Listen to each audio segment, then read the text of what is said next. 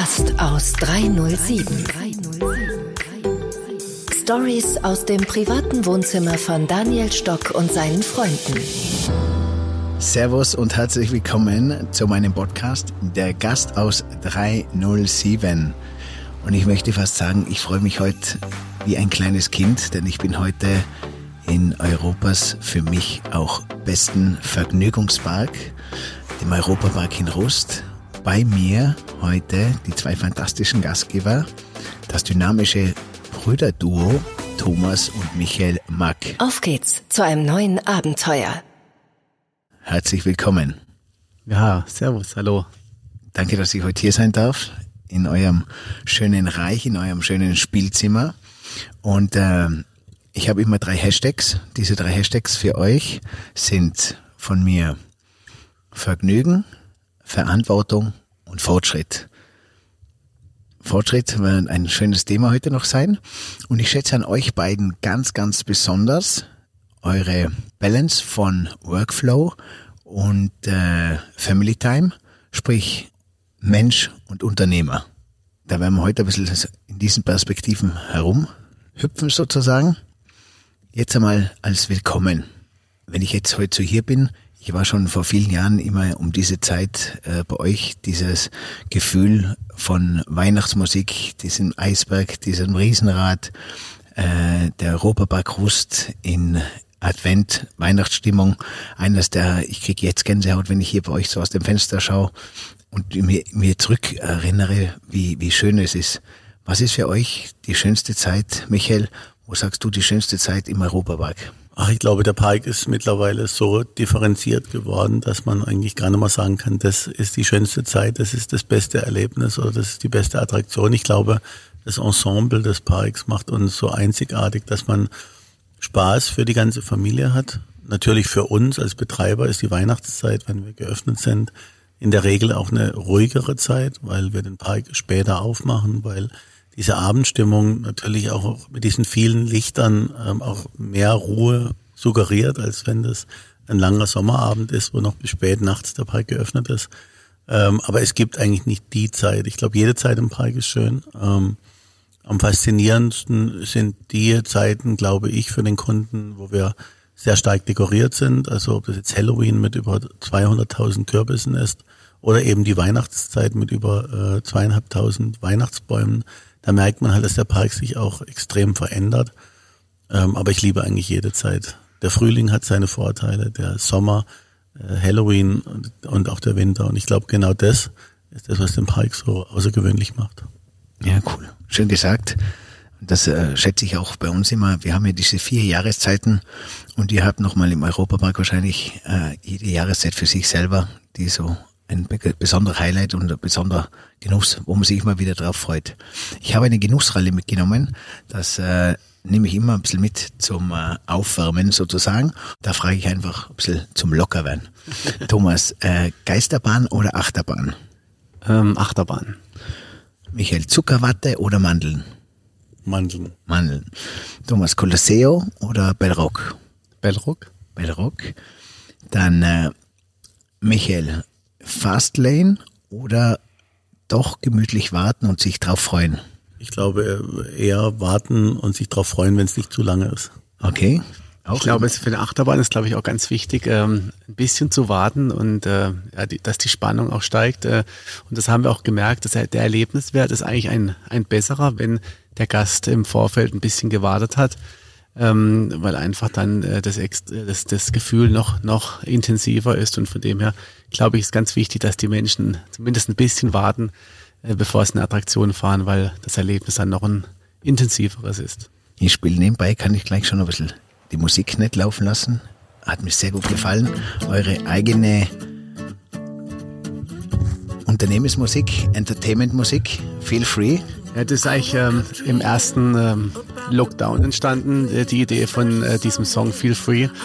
Ähm, wir waren zusammen, der Park war dann im Lockdown und wir haben gesagt, was ist eigentlich dieses Gefühl, ähm, was, äh, wenn, wenn der Gast kommt und der Park wieder aufmacht, wie fühlt sich der Gast und da ist eben dieser Titel Feel Free entstanden. Wir haben das dann mit eigenen Künstlern im Park, in einem leeren Park gedreht. Äh, die Musik stammt von, von uns, äh, von unserem Haus. Wir haben tolle Musiker, tolle Sänger ähm, da, dafür verwendet, um eben diesen grandiosen Song eben aufzunehmen. Wir haben auch Schauspieler letztendlich ähm, äh, genommen, die alle im Park arbeiten, also keine Schauspieler, sondern Mitarbeiter, die ähm, alle im Park arbeiten und da ist ein wunderschönes ähm, Gemeinschaftsgefühl entstanden bei diesem äh, tollen Song, den wir im Frühjahr eben aufgenommen haben und haben jetzt auch ein Akustikalbum äh, daraufhin äh, produziert, das jetzt auch letzte Woche rauskam, wo wir eben auch dieses Gefühl äh, so ein bisschen rüberbringen wollen. Ja, sehr fein. Also schaut euch unbedingt das Video und den Song dazu an auf YouTube. Feel free. Wäre dieser Song auch entstanden äh, ohne Lockdown oder war das so ein bisschen eher also das war, also tatsächlich ist, äh, wenn ich jetzt meinem Bruder rüberschaue, wir kennen das ja schon, schon seit Kindesbeinen, dass, äh, wie es ist, in einem leeren Park spazieren zu gehen, äh, wie es ist, wenn der Park geschlossen hat. Der Park war ja auch in unserer Kindheit äh, fünf, sechs Monate geschlossen. Das heißt, wir hatten die Ehre, in einem leeren Park spazieren zu gehen, zu spielen, Hütten zu bauen, äh, alles Mögliche anzustellen. Und so ist eigentlich diese Idee zu diesem Song entstanden. Äh, wie ist es in einem leeren Park abends zu sein, wenn keine Gäste da sind? Und äh, der Lockdown ähm, und Corona hat uns dann dazu bewegt, eben diesen Song jetzt aufzunehmen und eben das mit unseren Fans und Park-Enthusiasten ähm, zu teilen sozusagen.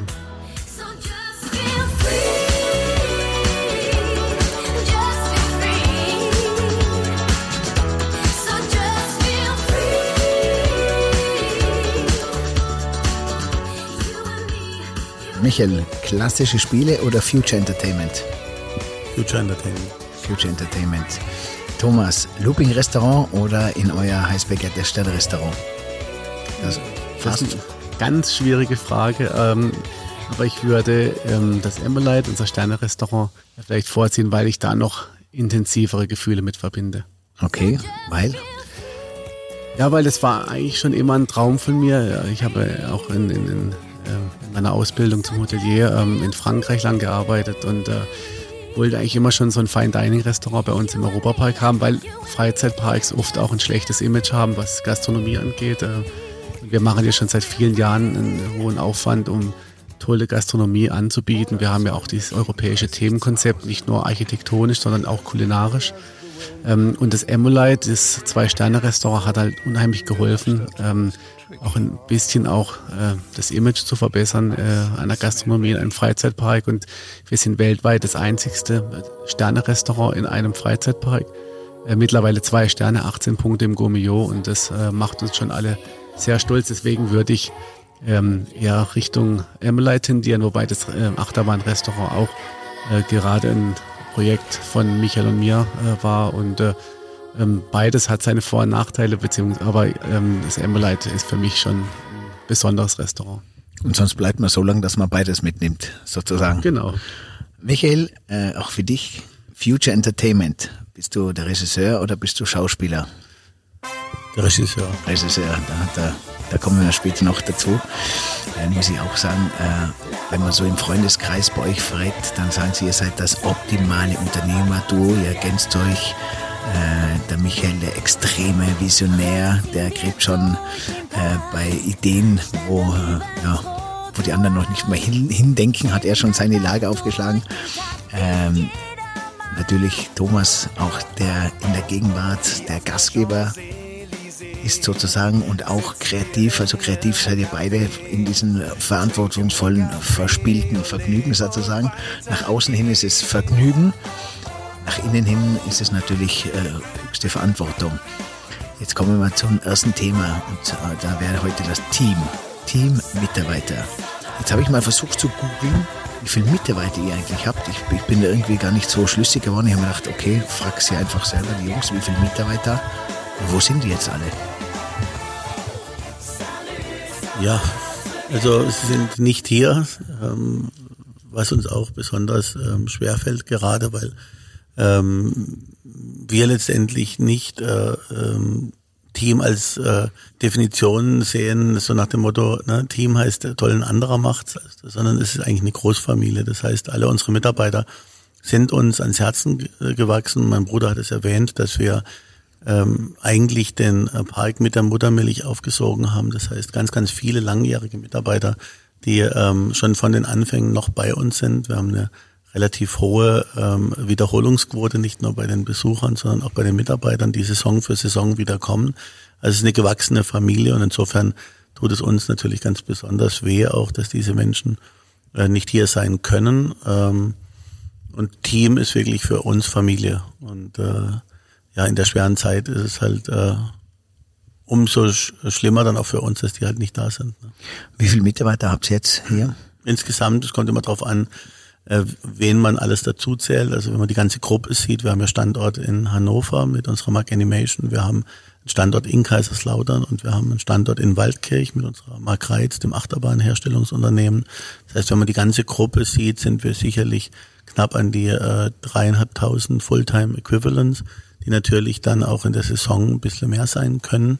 Aber wenn man jetzt, ähm, also Vollanstellungen sind es dreieinhalbtausend mit den Outlets äh, in Deutschland. Und wie Michael sagt, in der Saison kommen dann oft noch Schüler und Studenten mit dazu, dass wir dann knapp äh, an die 5000 Mitarbeiter hier äh, vor Ort haben. Und das ist natürlich schon eine enorme Zahl. Ähm, auch indirekte Arbeitsplätze, die wir in die Region geben. Äh, man spricht da von 8000 indirekten Arbeitsplätzen, die direkt mit dem Europapark noch zusammenhängen, Zulieferanten, äh, Handwerksbetriebe.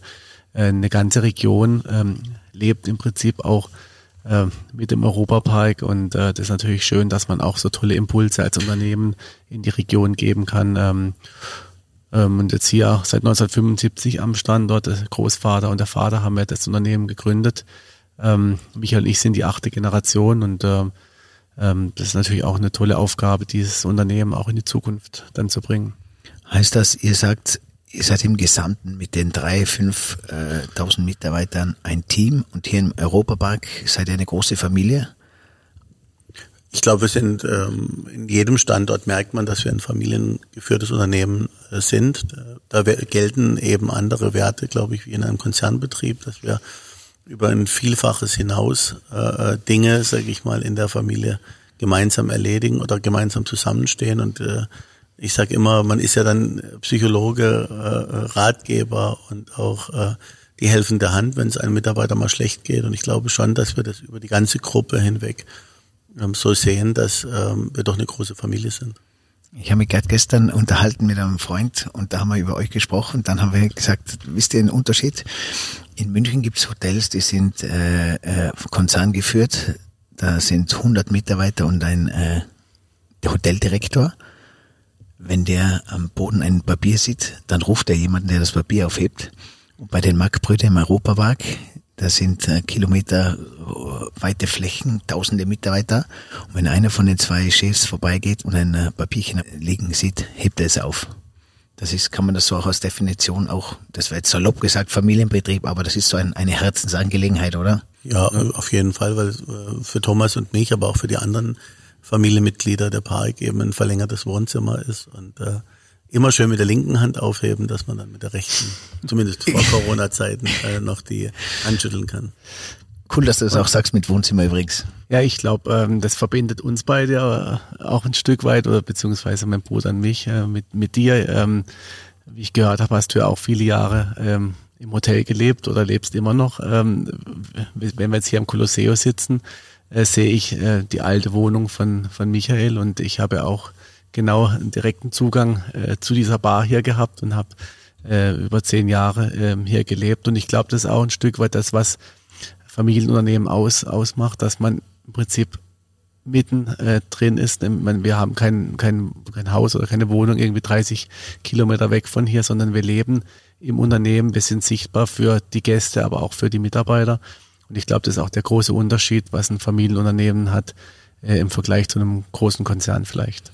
Wir sitzen jetzt ja hier in der Bar, wo normal der Bär steppt, als wir das letzte Mal auch hier waren. Ihr habt da drüben gewohnt. Wohnt ihr jetzt immer noch im Park? Und wenn ja, ist das gut, mittendrin zu wohnen? Es gibt ja immer diese Meinungen, wo ihr sagt, raus, du musst abschalten. Und wenn es nur fünf Minuten Gehzeit sind. Ach, ich glaube, also ja, wir wohnen beide noch am Park und äh, getreu Motto mittendrin statt nur dabei. Ähm, das ist in der Tat, weil wir jetzt doch ein fast ganzjähriger Betrieb geworden sind, auch mit dem Wasserpark Rolandica, ähm, dass es hier und da schon mal schwer fällt, auch den nötigen Abstand äh, zu bekommen. Ähm, aber wir kriegen das ganz gut hin. Ich glaube, dass äh, mein Bruder und ich letztendlich auch das Unternehmen ein Stück weit anders führen, nicht schlechter oder besser, aber anders führen, wie das vielleicht die Generation vor uns gemacht hat. Und ähm, da ist vielleicht nicht mal ganz so stark, ähm, ähm, ich sage jetzt mal das Händeschütteln im Vordergrund, sondern einfach auch vielleicht ähm, eine Managementstruktur aufzubauen, die in unserem Sinne auch das Unternehmen leiten. Und äh, da sind wir schon, äh, sage ich mal, in täglichen Gesprächen, äh, weil man natürlich aufpassen muss, dass die alten Kunden nicht sagen, jetzt sind die neuen dran und alles verändert sich, aber auch ähm, das Unternehmen letztendlich äh, zukunftsfit zu machen, um auch zu sagen, wir haben extreme Wachstumsraten und wie schaffen wir das in der Familie noch, dem gerecht zu werden, dass wir die Qualität eben auch über die Generationen hinweg ähm, ähm, sicherstellen können. Das hast du gut gesagt. Äh, super. Nicht besser, sondern allein schon anders ist anders zu machen. Diese Wertschätzung an, den, an die unterschiedlichen Generationen wird ja auch bei euch mal weitergeben. Und eins muss man auch sagen, äh, geografisch, Europapark Rust liegt ja so in diesem Drei-Ländereck.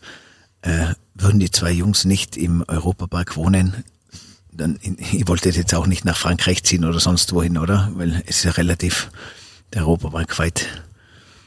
Ach, ich sage jetzt mal, ähm, da wir auch in, in, in Frankreich unternehmerisch aktiv sind, ähm, ähm, ist es schon so, dass äh, wir mit Frankreich eine ganz, ganz enge Beziehung haben, aber nicht nur das, wir unternehmerisch äh, ähm, viel mit den Franzosen zu tun haben, äh, auch lange Freundschaften, die entstanden sind. Äh, mein Vater wurde oft dekoriert ähm, oder wurde viel dekoriert von französischen ähm, Würden, ob das jetzt das Chevalier d'honneur ist oder den Palme Académique, zwei große Auszeichnungen in Frankreich. Wir haben über 1000 Mitarbeiter aus dem benachbarten Frankreich. Wir haben über eine Million Gäste aus dem benachbarten Frankreich. Also ich denke mal, es gibt schlimmere Länder ähm, als das Elsass. Und insofern fühlen wir uns sehr, sehr verbunden mit Frankreich. Nicht zuletzt auch. Und deshalb ist die Frage für mich natürlich ähm, schwierig zu beantworten, weil ich äh, auch noch äh, Honorarkonsul von Frankreich bin hier in Freiburg und Tübingen. Und äh, insofern würde ich selbstverständlich natürlich auch in Frankreich wohnen. Aber in der Tat ist die Nähe zum Unternehmen schon unschlagbar. Aber wer weiß, was alles äh, betriebswirtschaftlich oder geschäftlich noch in Frankreich geht. Vielleicht gibt es ja dann auch das ein oder andere Geschäft, wo man dann in Frankreich wohnen kann. Na ist gut. Das ist ja so die Beziehung, die wir Tiroler mit den Südtirolern und den Bayern haben sozusagen. Das habt ihr. Michael, äh, Frage. Bis zu welchen Ebenen bekommt ihr quasi Kündigungen beziehungsweise Krankenstände mit? Das heißt, bis welche Ebene? Das heißt, in unmittelbaren Führungsteam oder oder wie weit reicht, reichen so die Informationen, die euch wirklich an euch herankommen? Das ist eine schwierige Frage. Also wir versuchen jedem Mitarbeiter auf Augenhöhe äh, zu begegnen. Ich glaube, das spüren die Mitarbeiter auch. Wir sind, ähm, wir sitzen nicht irgendwo in unserem Schiffbüro und äh, haben keinen Kontakt mit den Mitarbeitern. Wir haben natürlich gute Strukturen aufgebaut, das hat mein Bruder gesagt. Ähm, wir versuchen auch unsere Werte an die Führungskräfte weiterzugeben. Wir versuchen, dass die Führungskräfte in unserem Sinne handeln. Und natürlich gibt's äh, das operative Geschäft ist weitgehend auch durch die Direktoren abgedeckt. Was aber nicht heißt, dadurch, dass wir so präsent sind, dass wir auch die Sorgen und Probleme von, von ähm, äh, sage ich mal, einfachen Mitarbeitern oder Mitarbeitern, die jetzt nicht direkt mit uns zu tun haben, äh, dass das, die uns wichtig sind. Und sehr oft bekommen wir äh, persönliche Briefe ähm, von, von Mitarbeitern, die Sorgen haben, die Probleme haben, wir bekommen natürlich auch mit, wenn vielleicht Mitarbeiter kündigen und gehen der Sache dann auch nach und äh, gerade wenn es ein toller Mitarbeiter war, äh, ein Kellner oder wie auch immer, wo man äh, ja ihn positiv wahrgenommen hat und der dann kündigt, dann möchte ich schon wissen, warum geht er, was ist das Problem, war es die Führungskraft, die ähm, die das Problem nicht lösen konnte oder wo wo können wir vielleicht unterstützen. Von dem her ist es schwierig, das pauschal zu sagen. Aber auch da ist wieder der Grundsatz, wenn man präsent ist, dann kriegt man solche Themen eher mit, wie wenn man es irgendwie, keine Ahnung, 30 Kilometer weg in einem Büro sitzt. Ähm, unser Opa hat schon immer gesagt, ihr müsst vorleben, ihr müsst, ähm, wenn ihr da seid, präsent seid, wenn ihr letztendlich ähm, für die Mitarbeiter da seid, dann ähm, kommen die Probleme oder die Geschichten auch zu euch auf den Tisch. Aber pauschal ist es schwierig, ähm, so zu beantworten. Das heißt, diesen Führungsstil und diese Leidenschaft, die bekommt man geerbt und die hat man oder hat man nicht, oder? Und das habt ihr und auch über Generationen war das eigentlich euer Herz, oder? Für Gäste und Menschen da zu sein. Auf jeden Fall. Also allein schon die Wahl des Wohnortes, wenn ich jetzt zurückdenke an die Generation oder an die zwei Generationen vor uns, wo wir noch ähm, handwerklich nur in Anführungszeichen unterwegs waren, unsere Fertigungsstelle in Waldkirch. Auch dort war es natürlich gesetzt, dass bei alle drei Brüder damals an der Firma gewohnt haben. Und ich glaube, das war auch eine bewusste Entscheidung von Thomas und mir, als wir Kinder waren. Da hat sicherlich ein Freizeitpark äh, sehr geholfen, dass man nah an ihm dranbleiben äh, wollte. Aber es gab mal einen Moment, wo mein Vater wegziehen wollte in ein zehn Kilometer benachbartes äh, Dorf und wo wir ganz bewusst gesagt haben, nein, wir wollen hier in Rust bleiben. Weil ich denke einfach, das äh, Unternehmen mit der Muttermilch aufzusaugen, auch zu wissen, was ist über den wirtschaftlichen Erfolg wichtig für eine Unternehmung, nämlich die Nähe zum Mitarbeiter, das offene Gespräch, das offene Ohr, da zu sein, wenn es brennt, auch als, sage ich mal, Freund oder als Ratgeber ähm, auch das ist eine Funktion, die der Unternehmer irgendwo innehält. Und äh, ich glaube, so hat mein Großvater das ein oder andere äh, Problem frühzeitig kommen sehen, weil er eben jeden Tag in der Firma war. Und äh, auch mein Vater, der ähm, so Dinge schneller erkannt hat als nur auf dem Computer oder auf dem Papier. Und äh, da hat man sicherlich so ein Bauchgefühl entwickelt, das Thomas und ich jetzt haben, aber auch an Kathrin. Ähm, wo man vielleicht schon mal, wenn man durch den Park läuft, sagt, irgendwas stimmt da nicht so richtig und äh, man dann halt viel proaktiver und reaktiver auch angreifen kann. Also insofern ja, ähm, am Unternehmen groß zu werden, glaube ich nach wie vor ist das Beste, um ein unternehmerisches Verständnis zu bekommen. Und die vier M's letztendlich, was unser Vater uns wieder ein immer wieder gesagt hat, die vier M's, man muss Menschen mögen, äh, ist glaube ich in der Dienstleistung oder in der Hotellerie, Gastronomie, ähm, aber auch in einem Freizeitpark unheimlich wichtig und glaube, wenn man ein offenes Ohr hat für die Mitarbeiter, dann kommt es am Ende des Tages auch positiv beim Gast an.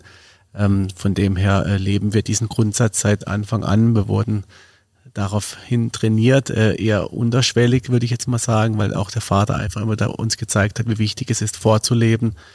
Ähm, und äh, das versuchen wir jetzt auch eben in die Zukunft zu bringen und dann auch irgendwann vielleicht mal der neunten Generation weiterzugeben. Gut, danke für die 4M. Man muss Menschen mögen.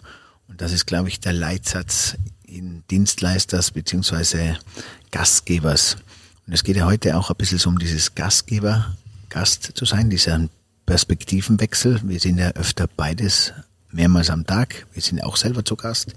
Wie benimmt man sich als Gast? Wie fühle ich mich als Gastgeber? Wie, wie würdest jetzt, Thomas, wie würdest du sagen, was ist der Michael für ein Gastgeber? Wie beschreibst du deinen Bruder als Gastgeber? Oh, gute Frage. Also mein Bruder ist unheimlich ähm, gesellig im positiven Sinne. Also ähm, es gibt keinen Abend, äh, der dann äh, vor Mitternacht vielleicht endet, weil er einfach ähm, Geschichten liebt und auch die Geschichten der Gäste liebt und einfach ein offenes Ohr hat für für jeden Gast, für jede Idee. Ähm, da kann es bis in die frühen Morgenstunden gehen. Da gibt's oft kein Ende. Also das meine ich aber wirklich positiv, weil er ein unheimlich guter Zuhörer ist, aber auch unheimlich spannende Geschichten auf Lager hat. Ähm, ein Kümmerer auf jeden Fall, auch ähm, was wir, glaube ich, beide mitbekommen haben von unseren Eltern, dass wir uns wirklich um den Gast von A bis Z kümmern, dass wir nicht einfach sagen, ähm, es gibt nur einen Kaffee beim Interviewtermin, sondern wir fahren dann noch durch den Park und dann zeigen wir das noch. Und dann muss man da das noch probieren, einmal die neue Achterbahn probieren, dass der Gast auch wirklich nach Hause fährt und sagt, Mensch, jetzt äh, ich bin komplett geflasht, wie wie auch die Familie mag, wie viel Zeit sie sich da genommen hat, sich um uns zu kümmern. Und das ist sicherlich eine große Eigenschaft auch von meinem Bruder, ähm, der dann wirklich ähm, sich intensiv um solche Gäste auch kümmert. Schön, schönes Kompliment und Zeit nehmen und zuhören können. Ganz wichtig. Ich glaube, äh, zuhören ist ähm, eins der wichtigsten Dinge, dass man einfach auch geht auch Richtung Mitarbeiter, einfach mal zuhört und die Sorgen einfach sich anhört, ohne das immer gleich werden zu müssen. Was fasziniert dich persönlich dann am äh, Gastgeber sein? Was sind so deine Sachen, wo du sagst, genau das ist es, was mich so richtig heiß macht? Ah, ich glaube, ich bin Gastgeber durch und durch. Ich ähm, natürlich ist es bei uns äh, wunderschön, auch die lachenden Kinderaugen zu sehen. Ich glaube, das ist auch ein Thema, was uns auch als Familie sehr antreibt, wenn man sieht, wie viel Freude auch dieser Europapark einer ganzen Familie geben kann, wie, wie schön auch ähm, Familien zusammenwachsen und wirklich eine schöne Zeit hier bei uns haben. Ähm, ich versuche auch wirklich, ähm, wenn ich durchs Unternehmen gehe, mit offenen Augen ähm, zu gehen, auch wirklich auch ähm, versuche auch ähm, mit den Mitarbeitern äh, auch, auch zu, zu zeigen, dass wir alle in einem Boot sitzen und äh, wir letztendlich alles äh, tun müssen, um unsere Gäste zufriedenzustellen, äh, jeden Wunsch aus den Augen äh, abzulesen und ähm, ähm, das ist vielleicht mein, mein Führungsstil, ähm, einfach eine, vielleicht auch ein emotionaler Führungsstil, würde ich ihn vielleicht be beschreiben, einfach nicht ähm, autoritär, sondern eher, eher emotional und, und menschlich und ähm, aber es ist immer schwieriger, was sich selbst zu sprechen. Das müssen vielleicht andere äh, ähm, eher beschreiben, äh, was für einen Führungsstil man selbst hat. Michael, dann frage ich dich auch, wenn euer Gast, wenn du dir den vorstellst, deinen Traumgast oder der Gast, den, den ihr euch auch angezogen habt oder aufgebaut habt, äh, wenn du den als Avatar siehst oder als, als Menschen, wie, wie beschreibst du euren Gast hier? Oder deinen Lieblingsgast? Wie darf man das hier in dieser Vielfältigkeit? Ich glaube, es ist ein Familien Gast. Also ich glaube, es, es gibt nicht den einen Gast. Ich glaube, er kann von jung bis alt. Ich glaube, das Schöne bei uns, dass man vom kleinen Kind bis zum äh, ähm, ähm, älteren Opa und Oma, wie gesagt, alle hier bei uns Spaß haben. Also ein sehr breites Publikum an Gästen, sehr differenziert. Also ich würde den Wellnessgast unterscheiden zu dem vielleicht Parkgast, zu dem Eventgast, zu dem Zwei-Sterne-Restaurant-Gast. Also wir haben, glaube ich, alle Formen von Gästen bei uns und insofern äh, ist es ein bisschen wie mit der Jahreszeit. Es gibt nicht die eine Jahreszeit oder den Lieblingsgast. Ich glaube, alle Gäste sind willkommen bei uns und sind uns gleich lieb.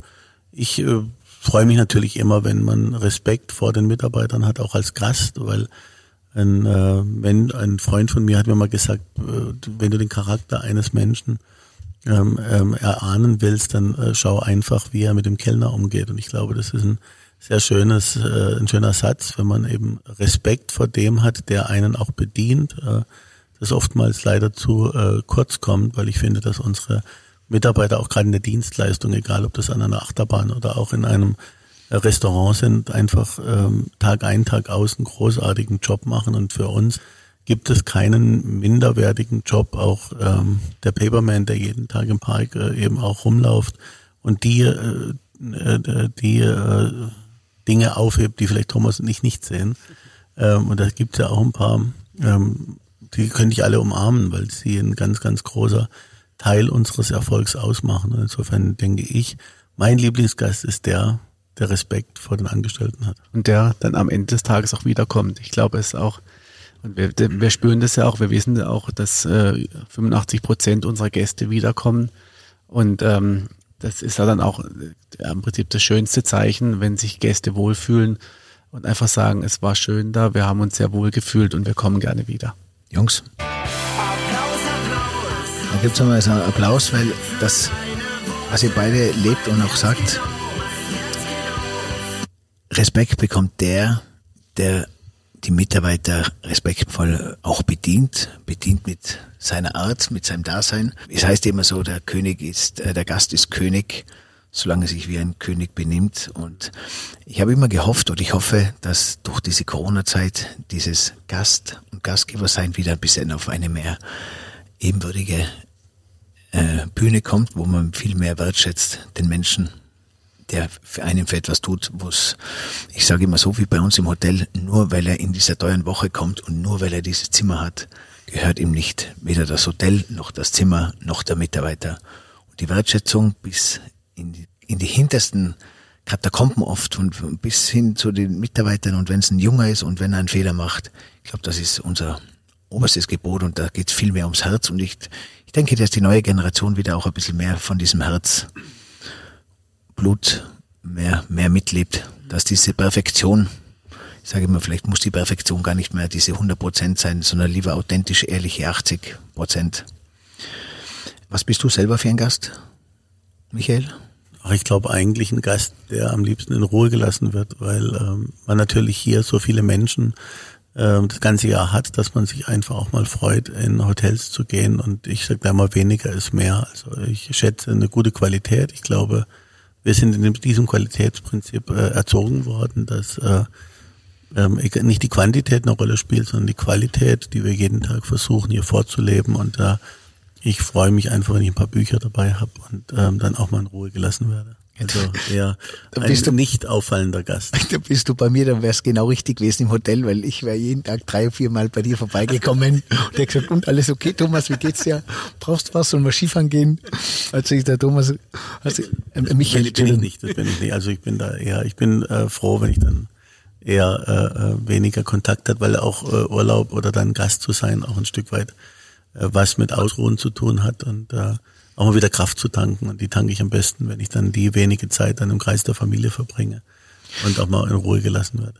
Das Schönste, weil du sagst Buch lesen, gell, da muss ich kurz, das Schönste ist, wenn man von jemandem einen Buchtipp kriegt und der dann noch erzählt, um was es da geht und man, man bestellt das dann so im gleichen Atemzug auf Amazon. Wie, wie liest du Bücher? Du, du hast so viel im Kopf, du bist so ein Visionär, ein fortgeschrittener, äh, fortschrittener denkender Unternehmer äh, nimmst du dir eine Auszeit, wo du sagst, das ist die Stunde, legst du dir das Buch aufs Nachtkästchen, dass du es nicht vergisst, versteckst du dann dein Handy, dass dich keiner stört oder wie, wie liest ein, ein Unternehmer ein Buch? Wie, wie machst du das? Ja, das ist ein bisschen eine, eine Berufskrankheit natürlich. Also Kinder helfen auf jeden Fall. Wie gesagt, ich habe zwei Kinder ähm, im Alter von zehn und sechs Jahren und äh, da ist es dann immer schön, dieses äh, ja gute Nachtgeschichten. Äh, das hat unsere Mutter immer bei uns gemacht, dass sie äh, uns vorgelesen hat. Und das finde ich eigentlich ein ganz tolles, ein schönes Ritual, wenn man äh, vor dem äh, Bettgehen nochmal eine Geschichte vorgelesen bekommt. Und insofern hilft es mir natürlich, dass ich zwei Kinder habe ähm, und somit dann auch unsere eigenen Bücher äh, direkt am äh, lebenden Objekt testen kann. Also meistens bin ich aber dann einer, der nach dem Lesen meistens äh, dann unsere Leute anruft und sagt, da habt ihr die Geschichte ein bisschen falsch geschrieben, da müsst ihr noch ein bisschen umschreiben, der Charakter ist zu böse. Im nächsten Band muss es aber anders werden. Also in der Regel äh, lese ich sehr viel eigene Bücher. Wir haben ja über acht fiktionale Geschichten jetzt schon äh, publiziert, gemeinsam mit dem Koppenrad Verlag aus Münster. Das heißt, sind meistens Bücher dann über Rolantica, Snorri, äh, oder Madame Freudenreich, also Bücher und Marken, die wir selbst hier im Park entwickelt haben. Ähm, und sonst ist es eigentlich ein professionelles Lesen, wo man natürlich ganz schnell dann über das Buch drüber äh, hascht, um dann die Essenzen rauszunehmen. Und das wirklich entspannende Lesen, äh, wo man wirklich mal sagt, ich äh, tauche in dieses Buch ein, kommt leider zu kurz, weil wir halt eben äh, doch in 365 Tag Betrieb sind und äh, hat man jetzt in der Lockdown ein bisschen mehr Zeit und äh, oftmals sagen viele zu mir, wissen gar nicht, was wir tun sollen. Ich freue mich wie ein kleines Kind, dass ich endlich mal die vielen Bücher, die meine Frau schon sagt, räumen die doch mal bitte wieder auf, weil die stapeln sich schon zu 20, 30 äh, Büchern im äh, in äh, dem Leseraum, dass ich da mal dazu komme, zumindest ein bisschen diesen Stapel verringern zu können. Blinkist, ist das eine Empfehlung von dir auch, dass man ich bin ehrlich gesagt in der digitalen Welt immer noch einer. Ich habe verschiedene E-Book-Readers, verschiedene Apps probiert, aber ich bin da ganz klassisch. Ich liebe das Buch und da auch äh, egal wie viel Zeit man sparen würde mit solchen Hilfsmitteln. Ich glaube, wenn dann ein Buch, dann auch die Zeit nehmen und äh, vielleicht ganz klassisch das dann auch zu lesen. Okay. In dieser Zeit, wo dein Bruder ein äh, Buch liest, lieber Thomas, hörst du Musik? Äh, ich höre sehr gerne Musik, ähm, spiele sie aber noch lieber. Ähm, ich spiele leidenschaftlich gern Klavier und das ist äh, sicherlich was, was mir so ein bisschen auch den Ausgleich äh, gibt, ähm, ähm, einfach äh, ja sich fallen zu lassen, einfach ähm, mal komplett abzuschalten und da hilft mir die Musik enorm. Ich höre natürlich auch sehr gerne äh, Musik. Ähm, wie gesagt, noch lieber äh, spiele ich sie am liebsten äh, mache ich eine Jam-Session. Das ist eigentlich, wo ich dann wirklich komplett eintauchen kann, wenn ich mit Kumpels irgendwie ähm, auf einer Party oder irgendwie zu Hause dann einfach ähm, ja einfach mal so ein bisschen improvisiert äh, zusammenkommen und, und ein bisschen was spiele. Ähm, aktuell ein bisschen schwieriger, aber äh, die Musik ist was, was mich schon mein Leben lang begleitet. Wenn ich so Klavier spielen könnte wie du, würde meine Mutter sagen, Daniel, du spielst jetzt jeden Sonntag im Hotel, wir sparen uns die Abendmusik. ist das, Übrigens, das mich findet man ab und zu mal auch ähm, an einem Hotelpiano, äh, meistens dann aber erst spät nachts, wenn schon äh, ein paar Gläser drin sind und äh, die Gäste schon eigentlich am ins Bett gehen sind, weil ich eigentlich noch ein schüchterner Typ bin und dann ähm, nicht unbedingt im Mittelpunkt stehen möchte, wenn ich am Klavier sitze. Dann spielst und dann gehen aber die letzten Gäste nicht, sondern die bleiben dann die noch. Die bleiben dann bis um fünf. Die bleiben dann. Zum Freude der Barkeeper. Ja. Gibt's äh, eine Eigenschaft, die du von deinem Bruder gerne haben würdest? Oder wo du sagst, von der würde ich mir gerne ein bisschen was runterschneiden? Ich habe es ja vorhin so ein bisschen ähm, schon anklingen lassen. Ähm, ich bin leider ein, ein, ein bisschen, äh, ich bin nervös oft, ich bin äh, oft ein bisschen gehetzt ähm, und dieses Zuhören, was mein Bruder so gut kann und auch diese äh, im Hier und Jetzt zu sein, das würde ich schon auch gern ein bisschen mehr mehr können. Ich bin oft getrieben auch von so vielen Dingen, die ich im Kopf habe, die ich machen möchte, die ich ähm, ähm, ja an einem Tag oft auch nicht schaffen kann und da einfach so ein bisschen Muse zu haben und einfach sagen, ich bleibe jetzt mal hier und ich mache jetzt auch das Handy mal aus und äh, ich bin im Hier und Jetzt. Äh, das fällt mir ähm, leider immer schwerer. Ähm, das funktioniert oft im Kreis der Familie sehr gut, ähm, aber oft erwische ich mich im, im Geschäft, dass ich einfach äh, mich mit zu vielen Dingen beschäftige und eigentlich nicht im Hier und Jetzt bin. Und das ist sicherlich was, ich zumindest glaube, mein Bruder ein bisschen besser kann wenn du dir ein Stück runterschneidest für, von dem, nimm für mich auch eins mit. ein großes. Weil ich muss dir vorstellen, ich habe dann noch keine Frau, keine Kinder und bin so ähnlich wie du. Das kannst du dir vorstellen, was dann, was dann noch los ist im Ding. Absolut, ja. Äh, Michael, bei dir gibt es etwas, wo du sagst, oder was wär's von deinem Bruder, außer der Pilotenschein? Also gibt es ganz, ganz, ganz viele Dinge. Ich glaube, ähm, das ist auch das Schöne dann, dass äh, wir A, die Kindheit zusammen verbracht haben, dass man äh, schon vielleicht in Kindesbeinen doch auch ein bisschen unterbewusst die Dinge, sag ich mal, äh, äh, gemeinsam erledigt hat, jeder mit seinen Stärken. Und äh, da war nur ein großartiges Team. Äh, und das hat sich eigentlich jetzt ins Berufsleben auch fortgesetzt, dass man sagen kann, A, man kann sich aufeinander verlassen. Ich glaube, das ist ganz, ganz wichtig in einer äh, äh Bruder, Bruderbeziehung, dass man sich wirklich zu 100 Prozent auf den Bruder verlassen kann. Und äh, ich schätze natürlich ähm, die Ehrlichkeit, die mein Bruder hat, die manchmal vielleicht auch unangenehm ist, wenn man dann denkt, so, oh, äh, eigentlich ähm, hat er doch jetzt Unrecht. Und wenn man nachdenkt, sagt man doch, er hat doch recht. Und äh, ich glaube, wir gleichen uns sehr, sehr gut aus. Und äh, was ich bewundere ist, ich bin jetzt eher, egal was auf den Tisch kommt, Hauptsache die Menschen sind gescheit, dann habe ich einen guten Abend. Ähm, und da bewundere ich manchmal doch das Fachwissen, was mein Bruder hat. Ähm, ähm, ob es jetzt die Weinauswahl ist oder ob es das gute Essen ist oder auch die Kunst, Dinge zu verstehen. Oftmals, ich finde Emmelite toll, gar keine Frage. Das ist ein renommiertes Stück äh, Restaurant für unsere Unternehmensgruppe. Aber ich bin dann so ein Ungeduld, also ich bin dann ungeduldig, wenn es darum geht, jetzt noch ein Wein, der muss erst eine Stunde warten und dann das Essen und dann kommt der Sommelier und erzählt irgendwas über einen Wein. Also komm, schenk jetzt ein. Ist mir jetzt eigentlich egal, wo der herkommt. Ihr wisst schon, was er macht und der wird schon schmecken. Und ähm, dass das halt, wie gesagt, auch eine Profession ist und äh, und auch eine Leidenschaft, das respektiere ich. Bin da, ähm, ich will jetzt nicht sagen, dass ich, dass du mir, dass man mir jetzt jedes oder alles hinstellen könnte und Hauptsache es macht satt, also eine Qualität muss schon dabei sein. Aber ähm, nein, ich schätze diese Muse zu haben, sich für die Gastronomie und Hotellerie so zu begeistern. Äh, das könnte ich nicht. Ähm, ich hab's gern schön, ich hab's gern nett und ich hab's gern lustig, aber ähm, was dann dazugehört, um es dann so zu machen, da hätte ich, glaube ich, nicht die Ausdauer und die Muse, das zu tun. Die musikalische Fertigkeit, ihr habt schon gesagt, auch das Klavierspielen. Ähm, wir haben selber, wir haben beide zusammen angefangen. Mir geht es dann meistens zu lange, da nochmal zu üben oder noch. Das ist dann alles. Ich habe dann vielleicht die Ruhe nicht, auch eine Muse mich hingeben zu können. Da bist du schon bei, beim nächsten Projekt. Da bin ich schon beim nächsten Projekt und äh, vielleicht überfordere ich da manchmal dann auch äh, meine Geschwister, indem ich da tausend Dinge und so nach dem Motto alles anzufangen, aber nicht zu Ende zu bringen. Und ich glaube, da ist mein Bruder einfach strukturierter und äh, ich glaube, äh, da ergänzen wir uns super. Ähm, wie gesagt, Gelassenheit, äh, glaube ich, sind wir beide nicht. Also wenn ich jetzt sage, ich liebe die Muse bei ihm und der ist bei mir, ähm, dann frage ich mich immer so, hm, sind wir eigentlich beide nicht. Aber ich glaube, ähm, vielleicht bin ich ein bisschen mehr im Hier und Jetzt und äh, kann vielleicht äh, die Menschen vielleicht auch mal mit einem dummen Spruch bis aus der Ecke besser rauslocken, um dann an die Essenz zu kommen und mein Bruder dann im Hintergrund sie mit einem tollen Essen oder einem tollen Wein zu verwöhnen oder einer schönen Show. Und äh, ich glaube, wir ergänzen uns da perfekt. Aber wenn dann, dann ist es die Leidenschaft. Seid ihr auf jeden Fall äh, Top-Sparring-Partner sozusagen.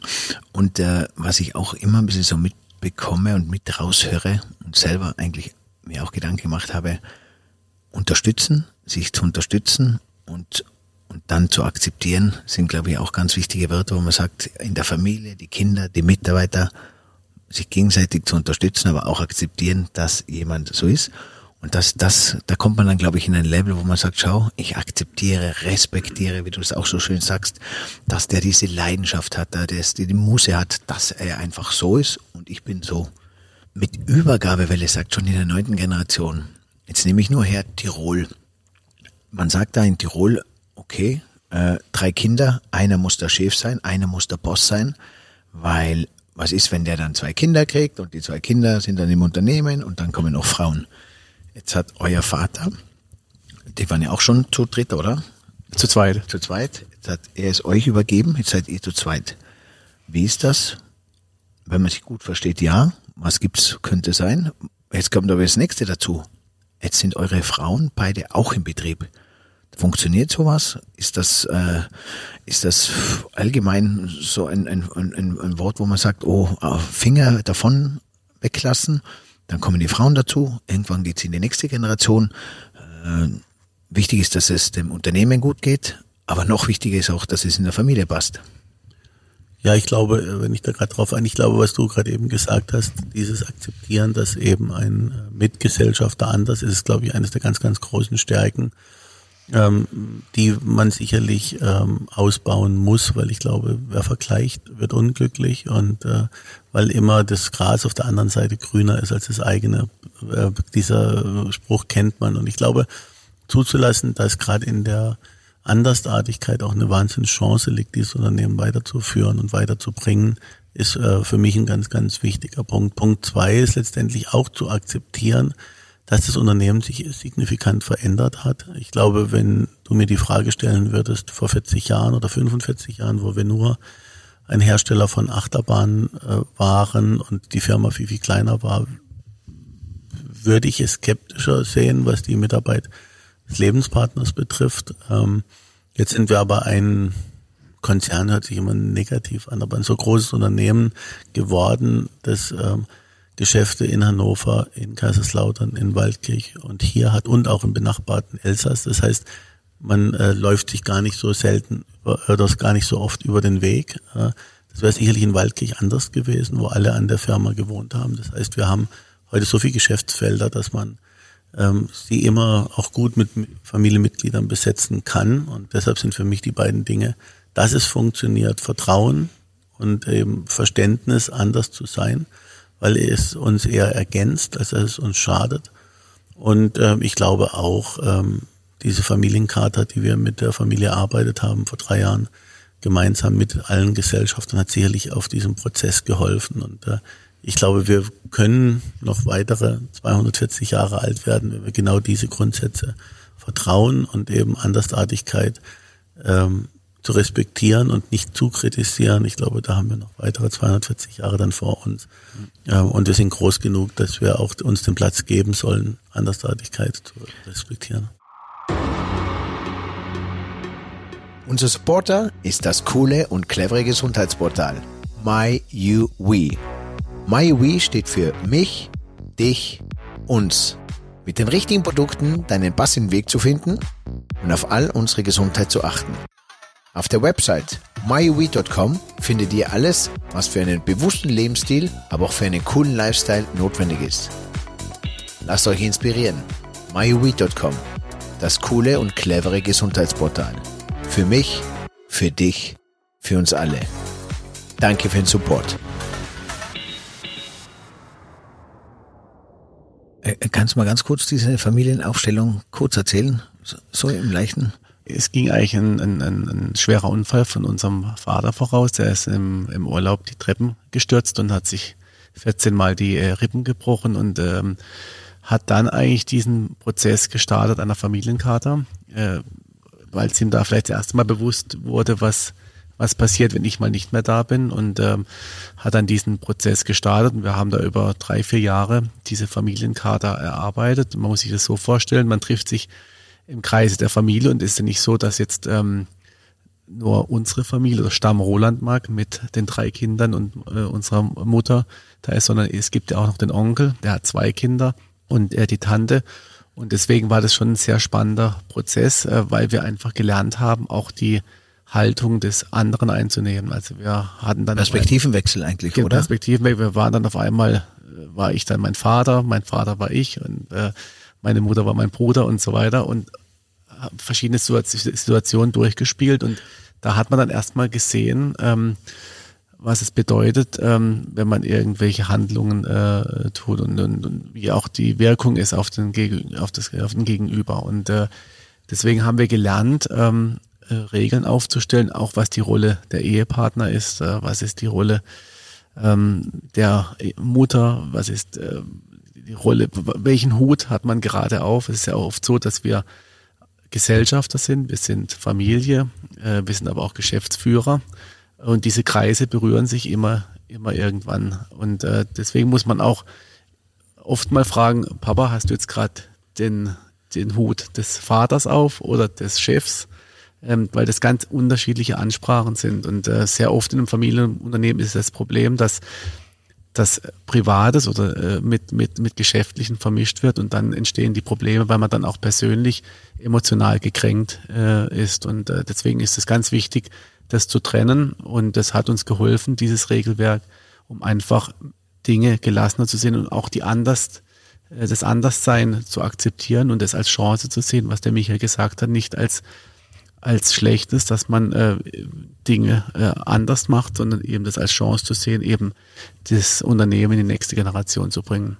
Jetzt äh, würdest du sagen, der Mediator hat euch da gut begleitet und es hat euch allen auch gut getan. Es war ein, es war eine geniale Entscheidung. Die Entscheidung war genial, aber der Prozess war schwierig, muss man schon auch sagen. Weil, äh, Kann man, man sich so vorstellen, dass man sich, Entschuldigung, dass ich unterbreche, dass man, dass man zusammen ist, wieder auseinander, dass das schon, äh, also es ist schon eine Gefühlswelt, was sich da abspielt. Absolut, und man spricht auch Themen an, die vielleicht 20 Jahre nicht angesprochen wurden, gekränkte äh, Situationen, äh, Themen, die einfach nie richtig aufgearbeitet wurden und das haben wir gemacht und das war teilweise auch mit Tränen verbunden, keine Frage, und großen Emotionen. Aber ich glaube, es hat geholfen, dass wir jetzt gelassener auch ein Stück weit miteinander umgehen.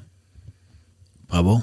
Hut ab, gratuliere. Also. Ja, ich glaube, ich glaube, was man in dem Prozess gelernt hat, ist einfach, dass man auch Streiten üben muss.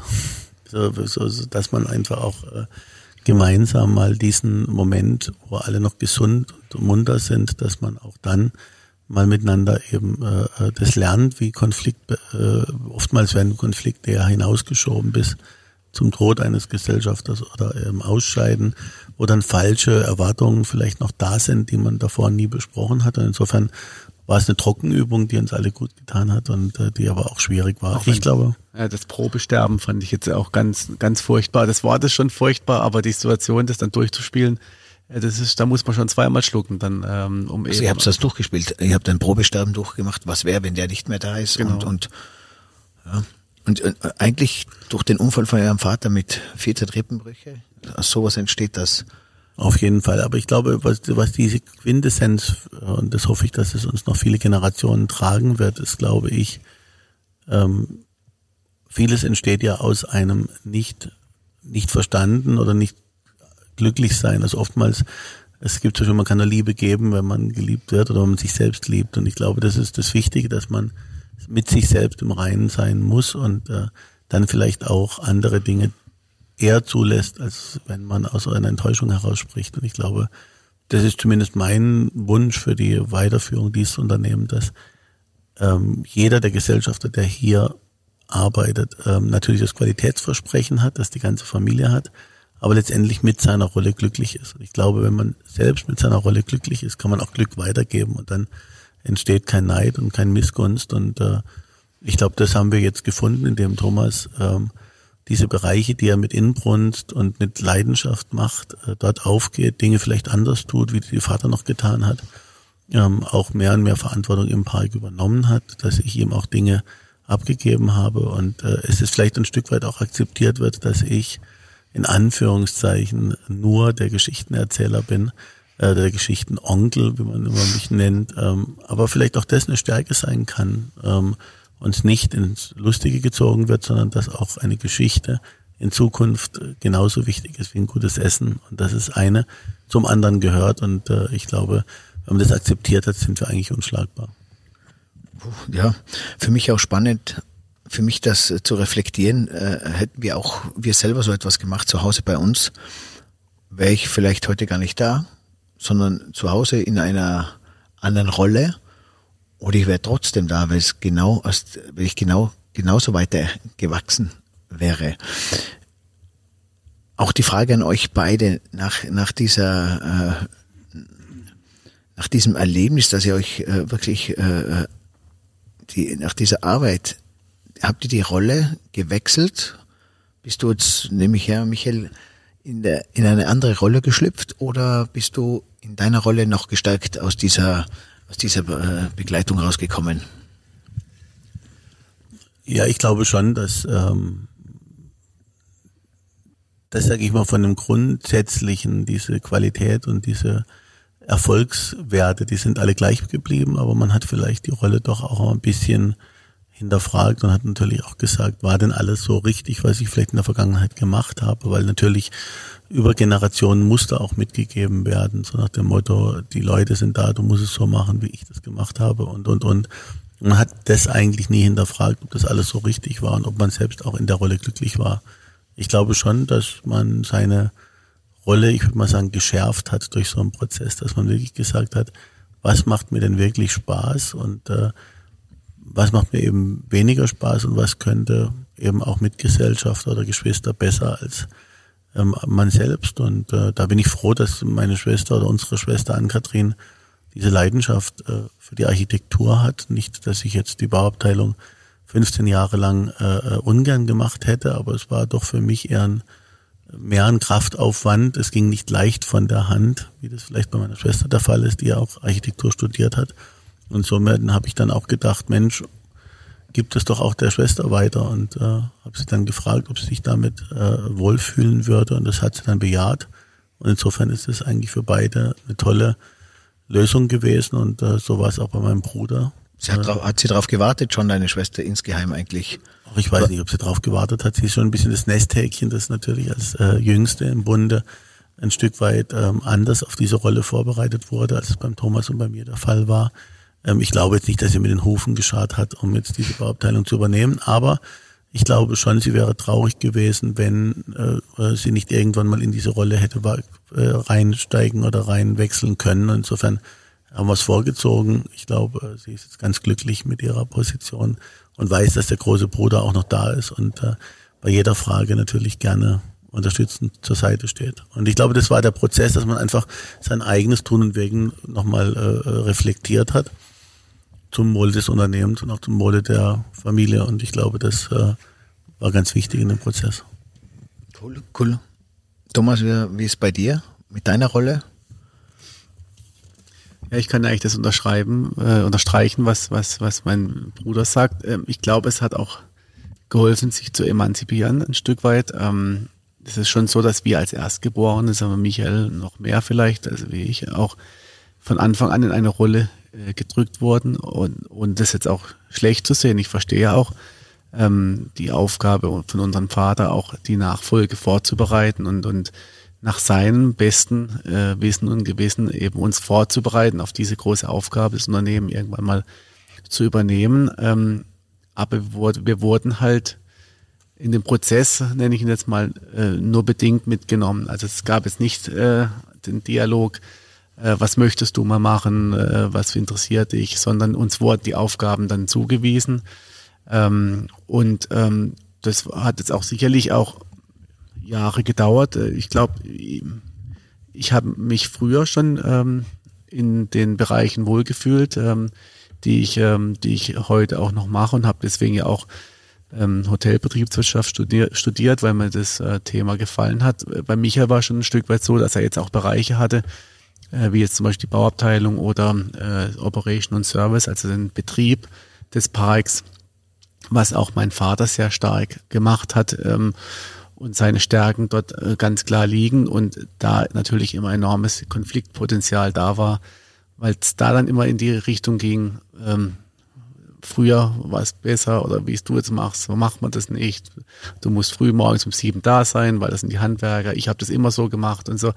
Und ich glaube, der Michael hat lange gebraucht, um auch sich davon zu lösen. Und ich bin froh für ihn jetzt auch, dass er diese Bereiche jetzt auch abgeben konnte. Das Bauabteilung meiner Schwester, das Thema Operation und Service ähm, an mich und auch dann mehr seiner Leidenschaft nachgehen kann, was das Thema äh, neue Geschäftsfelder, Storytelling, ähm, neue Produkte, unheimlich visionär, äh, VR-Technologie, äh, das Unternehmen auch in eine ganz andere Richtung gebracht hat und äh, ich da eine enorme Chance auch sehe für unser Unternehmen, sich zu diversifizieren und auch ein Stück weit in die Wohnzimmer unserer Gäste zu kommen. Ähm, das ist eine ganz tolle Eigenschaft und, und auch das Thema Entertainment im Gegenzug hat mich wahnsinnig gefreut, dass er mir das ähm, Thema Entertainment gegeben hat, ähm, ähm, weil ich natürlich der, jetzt nenne ich mal, Michael ist der Geschichtenerzähler, ich bin der Künstler in der Familie und, und, und äh, unheimliches Herzblut auch zusammen mit meiner Frau äh, für das Thema Entertainment habe.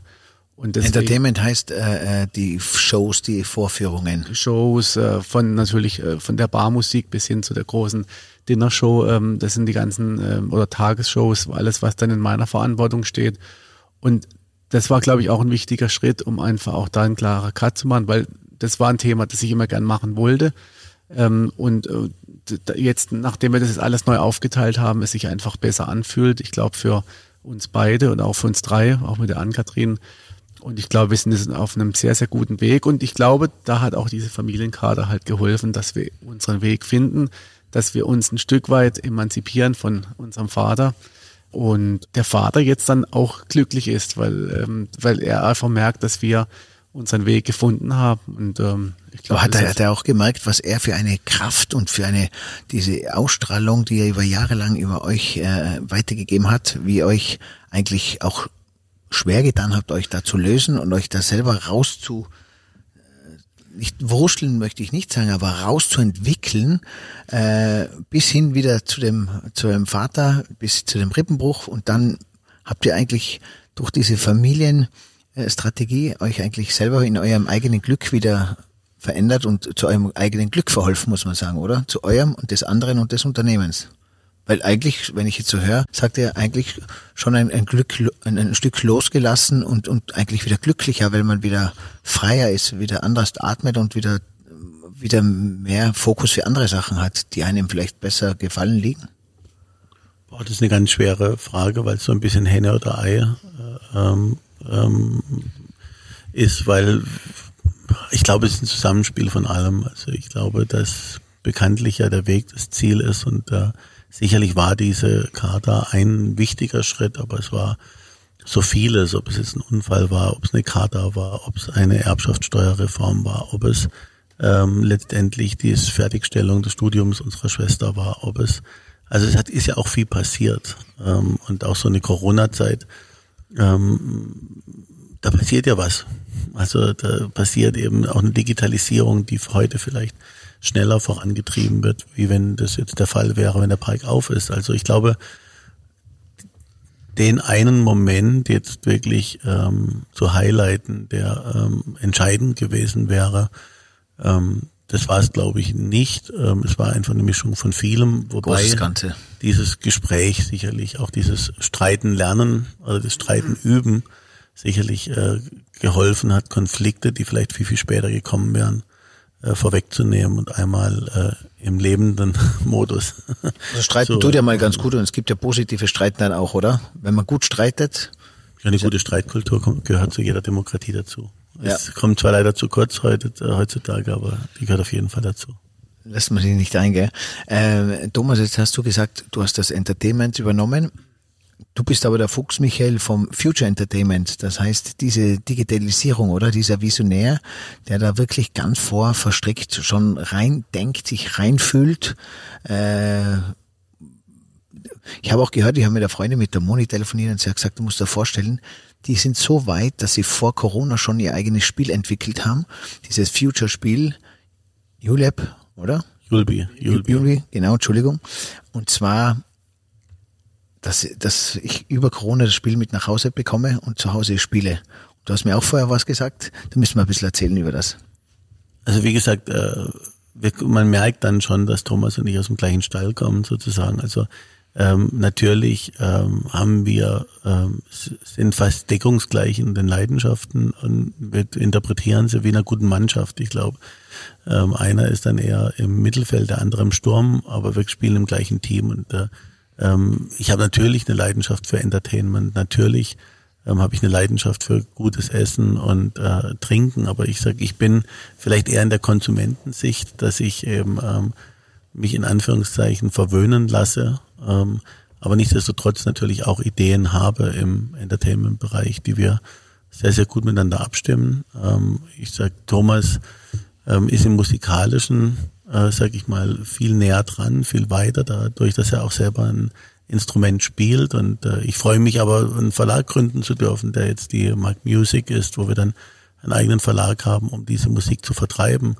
Insofern glaube ich, bin ich eher der Entertainment-Techniker, der also immer die, äh, äh, die Technik im Hintergrund sieht, der natürlich sagt, wie kriegen wir diese neuen Welten erlebt. Es freut mich, dass Moni gesagt hat, man kann schon zu Hause machen, soweit sind wir noch nicht äh, ganz, aber dorthin werden wir kommen. Äh, das heißt, wir sind Weltmarktführer seit 2015 in der VR-Technologie, was es äh, äh, was das Fahren einer Achterbahn mit einer VR-Brille betrifft. Das heißt, wir haben über acht Millionen Menschen mit einer VR-Brille auf Achterbahnen befördert, haben mittlerweile 70 Kunden weltweit, von Universal bis hin zu Großparks in Amerika, aber auch am Rest der Welt und haben jetzt eigentlich diese Technologie weiterentwickelt, dass wir die VR-Brille auch äh, faktisch überall benutzen können. Also man braucht nicht unbedingt die Achterbahn im Garten, um das VR-Erlebnis aus dem Hause Mark erleben zu können, sondern wir haben eine sogenannte Full Roaming VR Experience. Das ist relativ schwer ähm, zu übersetzen, aber letztendlich muss man sich es so vorstellen, als ob man äh, wie Messi vor einem Greenscreen steht und den Ball in die Lüfte äh, spielt und dabei über solche kleine äh, Trecker eben aufgezeichnet wird. Also die Körperbewegung wird eben aufgezeichnet vor einem grünen Vorhang für das darauffolgende Spiel. Und so ist es eben bei uns in der VR-Welt. Man hat verschiedene Marker oder Tracker am Körper befestigt, an der Hand und an den Füßen und auch am Kopf und hat dann eine 360-Grad-Brille auf und äh, sieht sich dann eben eins zu eins im digitalen Raum. Das heißt, wenn ich den Fuß hebe, hebt der Fuß sich im digitalen Raum. Wenn ich die Hand bewege, bewegt sich die Hand im virtuellen Raum. Das hat noch einen Vorteil, man ist immer schlank und rank und sieht gut aus. Manche Jungs verwandeln sich auch in eine Frau in der Experience, was dann äh, dem äh, Spaßfaktor zugutekommt. Ähm, also man kann wirklich alles in der virtuellen Welt sein. Einzigste, was aus der alten Welt übrig ist, ist eben die Handbewegung und die Fußbewegung und auch die Kopfbewegung. Und so bewegt man sich dann eine halbe Stunde durch den virtuellen Raum und muss Rätsel in dem Team lösen, in dem man ist. Man ist in der Regel von vier bis acht Personen, die gleichzeitig durch diesen Raum gehen können. Und das Ganze nennt sich eben You'll Be, also du kannst sein, also You Will Be. Ah, okay. Die Abkürzung ist You'll Be. Ähm, Den Namen vergesse ich jetzt nicht mehr. Kommen. Und äh, diese Erfahrung gibt es eben in einer Pro-Version, die dauert 30 Minuten mit einem äh, breiten Sichtfeld von 200 Grad. Das heißt, man hat also wirklich äh, 200 Grad virtuelle Realität. Und es gibt dann davon noch eine Go-Variante, die 10 Minuten geht und eben äh, diese Features mit äh, dem Full Body Tracking nicht hat, wo eben nur die Hände äh, im digitalen Raum äh, gematcht werden. Tolle, spannende Geschichte, kann man ganz, ganz schwer erklären, wenn man es selbst noch nicht gemacht hat, aber wir sind damit natürlich standortunabhängiger geworden und man braucht auch keine Achterbahn dafür. You'llbe.com und äh, wenn ich das so höre, meine Mama hat immer gesagt, Daniel, wir brauchen nichts Neues machen, wir haben so viel Arbeit im eigenen Betrieb. Bei euch ja auch haben dir die Eltern auch gesagt, Jungs, kümmert euch hier um den Betrieb, da gibt's genug zu tun und nicht, der Michael, du brauchst dir keine Gedanken machen äh, und andere Parks beliefern oder oder du hast vorher gesagt, ihr macht's noch Achterbahnenherstellerfirma, habt ihr. Äh, wie, wie bist du dazu gekommen?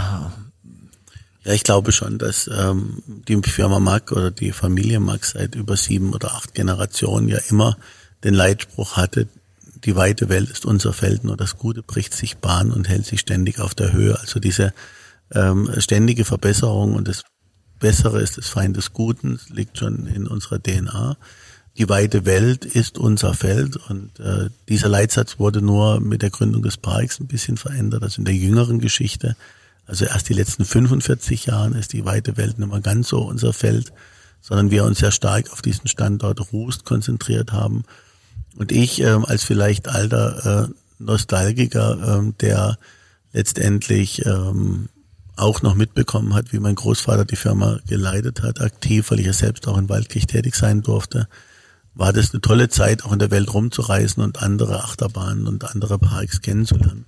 Und ich habe einfach ein Stück gesagt, ich möchte, dass das nicht ganz vergessen wird und ich möchte diese Erlebnisse, die wir hier im Park haben, auch zu den Menschen nach Hause bringen. Und äh, ich glaube, ich bin da eigentlich gar nicht so weit weg von diesem ursprünglichen Leitsatz, die weite Welt ist unser Feld und äh, das hilft dann ab und zu dann auch in der Argumentation, wenn man dann sagt, äh, man geht eben auch mal einen Achterbahnkunden oder einen Julbi-Kunden in Zukunft dann auch besuchen. Na gut, das ist cool, cooler Spruch. Hey, jetzt steht Weihnachten vor der Tür. Normal habt ihr eine äh, riesengroße Stromrechnung. Die ist dieses Jahr wahrscheinlich fällt sie ein bisschen kleiner aus, oder? Kann man das so sagen? Äh, die fällt schon kleiner aus, aber es ist äh, enorm, was trotzdem noch für Ko äh, Stromkosten anfallen, obwohl der Park nicht genützt wird. Nicht genützt wird und letztendlich auch trotzdem ja teilweise auch geheizt werden muss. Und ähm, da fallen schon ein, einige an Kosten an, vor allem unsere tolle Eisausstellung. Wir haben ja, waren ja vorbereitet für den Winter und haben eine wunderbare Eisskulpturenausstellung äh, gemacht. Und muss ich vorstellen, in einer großen äh, Industriehalle ist da, sind da wunderschön geschnitzte äh, Eisskulpturen drin und ähm, da sind die Energiekosten natürlich enorm. Ähm, ist leider aktuell nur für unsere Kinder und die Familie zu bestaunen. Du hast vorher beim Essen schon gesagt, ihr habt, äh, ich war schon in der vollen Vorbereitung für Weihnachten. Äh, schaltet ihr Weihnachten, Silvester obligatorisch die Lichter ein, reiner Symbol oder, oder wie, wie darf ich mir das jetzt vorstellen, eure Zeit im Park über Weihnachten? Was, was geht da bei euch? Bleibt ihr hier? Was macht ihr? Wie's, also was nehmt ihr da jetzt raus aus dieser Zeit? Also wir bleiben natürlich hier, wir bleiben alle hier ähm, im, im, Park und ähm, ja, genießen ein Stück weit auch ähm, eine besinnliche Weihnachten, die wir so wahrscheinlich in Zukunft nicht mehr haben werden, hoffentlich. Ähm, es hat wie gesagt, jetzt, es ist so, wie es ist und wir ziehen das Beste raus und wir schauen auch trotzdem mit Zuversicht in die Zukunft, weil wir einfach daran glauben, an das Geschäftsmodell Europapark, an die Kurzreisdestination Europapark ähm, und versuchen jetzt so besinnlich wie möglich diese Weihnachten zu verbringen im Kreise der Familie, auch Silvester natürlich, normalerweise 5000 Gäste hier, die Silvester äh, feiern, äh, von der Dinnershow über Hotelarrangements bis hin ähm, zu einer großen Party äh, fällt natürlich dieses Jahr alles flach und es ist mal eine ganz andere ähm, Situation. Ähm, aber man freut sich ein Stück weit auch darauf, äh, sage ich mal, ähm, mehr Zeit für ein schönes Gespräch zu haben, ähm, was wir vielleicht in der hektischen Vorweihnachtszeit in der Vergangenheit nicht hatten. Warst du, äh, Michael, warst du Weihnachten schon mal äh, nicht hier oder, oder Silvester? Äh, in der Tat waren wir jetzt alle Silvester und alle ähm, äh, Weihnachten immer hier im Park, denn wie gesagt, mittendrin statt nur dabei und das werden wir auch so beibehalten, auch wenn der Park zu ist, werden wir hier sein. Ähm, das gehört ein Stück weit dazu und ich bin auch gar nicht unglücklich, dass ich jedes Weihnachten und äh, Silvester hier sein darf. Wie gesagt, äh, Weihnachten war akzeptiertes Freihaben und äh, insofern ist es natürlich immer wunderschön, wenn man mit den eigenen Kindern durch diesen leeren Park läuft. Äh, das ist das Schöne an der Corona-Zeit, auch wenn man gar nicht, äh, wenn sie eigentlich nichts Schönes hat, aber dass wir eben unseren Kindern das weitergeben, was den Thomas und mich ausgemacht hat, nämlich Zeit in dieser Winteröffnung, die es erst seit 20 Jahren gibt, auch als Kind erleben zu dürfen. Mein Bruder hat es gesagt, Hütten zu bauen, auf Dinge hochzuklettern Und äh, das ist einzig Positive in der Zeit, dass man eben mit seinen Kindern jetzt wieder mal eine Hütte bauen kann oder irgendwo hochzuklettern, weil das waren unsere Kindheitserinnerungen. Und wenn wir das jetzt einer Generation noch weitergeben können, dass die die gleichen Erinnerungen auch mal an einen Zoom-Park haben, äh, dann ist es natürlich auch ein Wert, der, sag ich mal, die unsere Kinder natürlich über uns hinaus treiben wird und antreiben wird und beflügeln wird. Und äh, wenn man es dann auf eine lange Zeit sieht, glaube ich, hat diese Zeit in der Familie auch wieder was Gutes. Unser Slogan ist ja Zeit gemeinsam erleben. Äh, dieses Jahr trifft er für euch zu. Zwar ohne Gäste, aber er trifft natürlich äh, sehr gut auch auf unsere Familie zu, dass wir einfach mal Zeit gemeinsam erleben und ähm, auch die Werte der Familie wieder hochleben lassen und auch ein Stück weit innehalten nach den vielen Jahren des enormen Erfolgs äh, der harten Arbeit, äh, einfach vielleicht auch zu sagen, okay, ähm, wo geht's in Zukunft hin? Ähm, was wollen wir in Zukunft gemeinsam erreichen? Und wir sprudeln so vor Ideen, aber es ist auch mal gut, einfach sagen, jetzt halten wir mal inne, wir haben Muße und ähm, ja, sind auch einfach mal im Hier und Jetzt. Ist so schön. Verrückt und wunderbar zugleich, weil überall hört man raus, im ersten Satz ist immer dieses Corona-Thema, dann dieses, dieses Wahnsinn, was da gerade passiert mit uns und nachhaltig, wenn ich von jedem höre, immer das, hey, auf einmal haben wir jetzt wieder Zeit und man hört immer wieder zwei Sachen. Zeit und Familie. Auch in, in Zillertal war eine Frau auf einer Hütte, die hat gesagt, schau, Daniel, jetzt haben wir wieder Weihnachten, wie es früher war. Man hat wieder Zeit füreinander und für sich. Und ich glaube, da war dieses erste Lockdown nur der Vorbote, denn jetzt jetzt kommt das die wahre die wahre Menschlichkeit und der wahre Charakter, was wir jetzt in den nächsten zwei drei Wochen erleben, sowohl ihr in diesem Park ganz alleine als als wir auch alle in Tirol ganz alleine und äh, ja Fluch und Segen. Deswegen müssen wir da eher diesen Segen mitnehmen, oder? Und uns äh, das genießen. Ja, auf jeden Fall. Ich meine, du kannst es ja positiv sehen.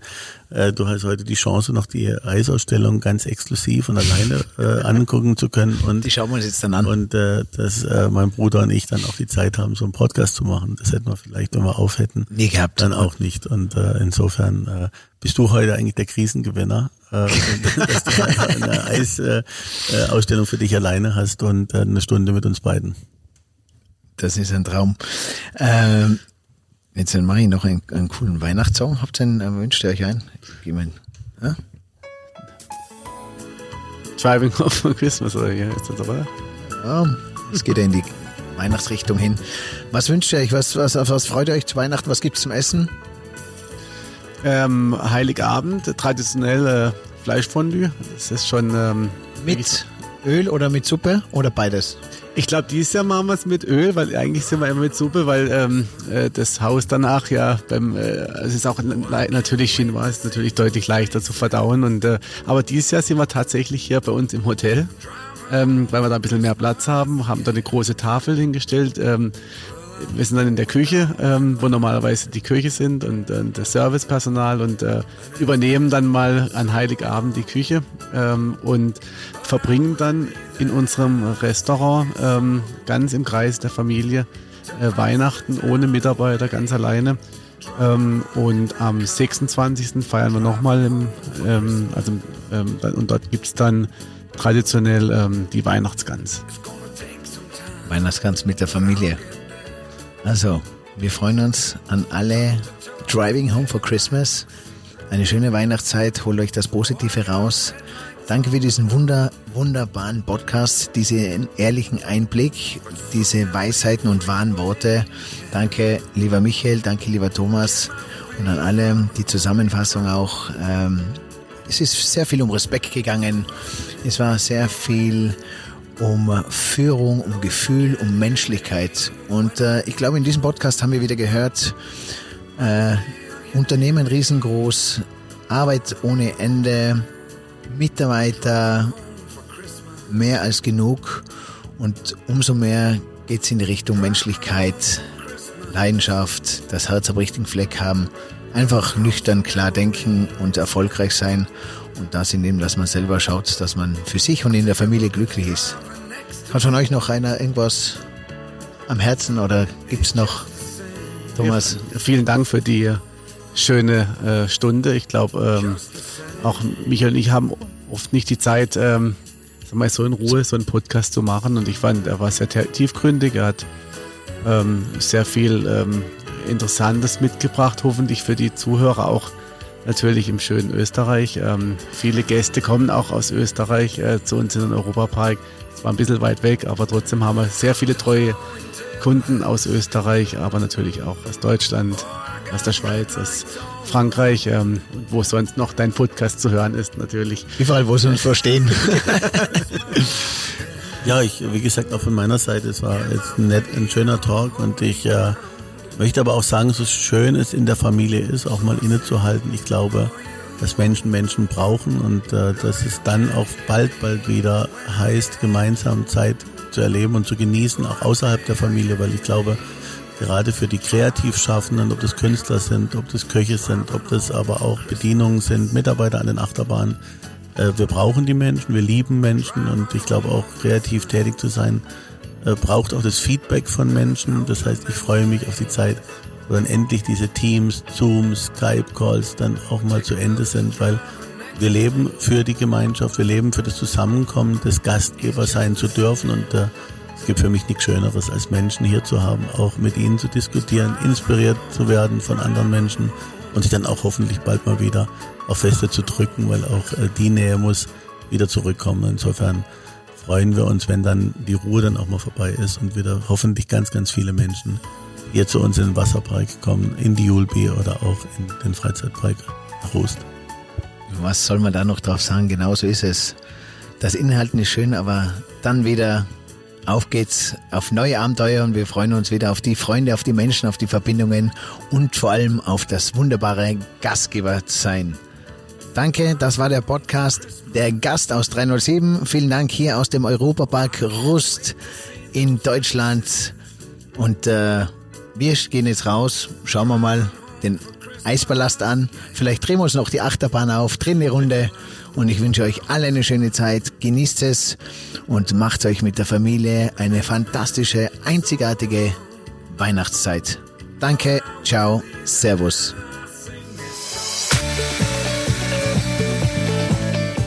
Danke für den Support an myuweed.com, das coole und clevere Gesundheitsportal.